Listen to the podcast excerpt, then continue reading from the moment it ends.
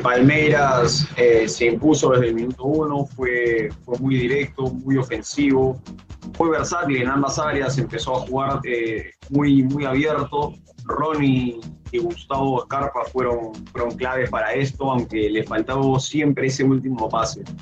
El primer tiempo ya parecía demasiado generoso el 0-0 para con Emelec, ya que realmente hizo muy poco en ataque pero mientras fue pasando el segundo tiempo, cada vez eh, empezó a atacar más el equipo de Abel Ferreira.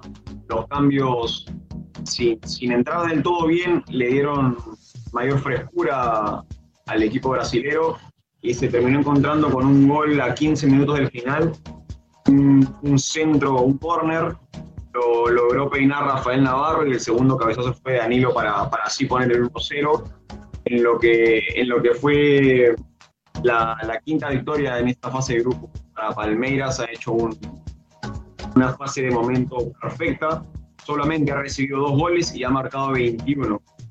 Eh, con 15 puntos, Palmeiras está primero y el que lo sigue es justamente Melec con 5.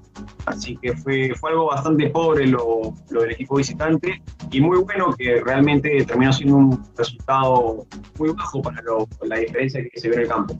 Ganó Palmeiras 1-0 y mantiene el puntaje ideal en esta Copa Libertadores.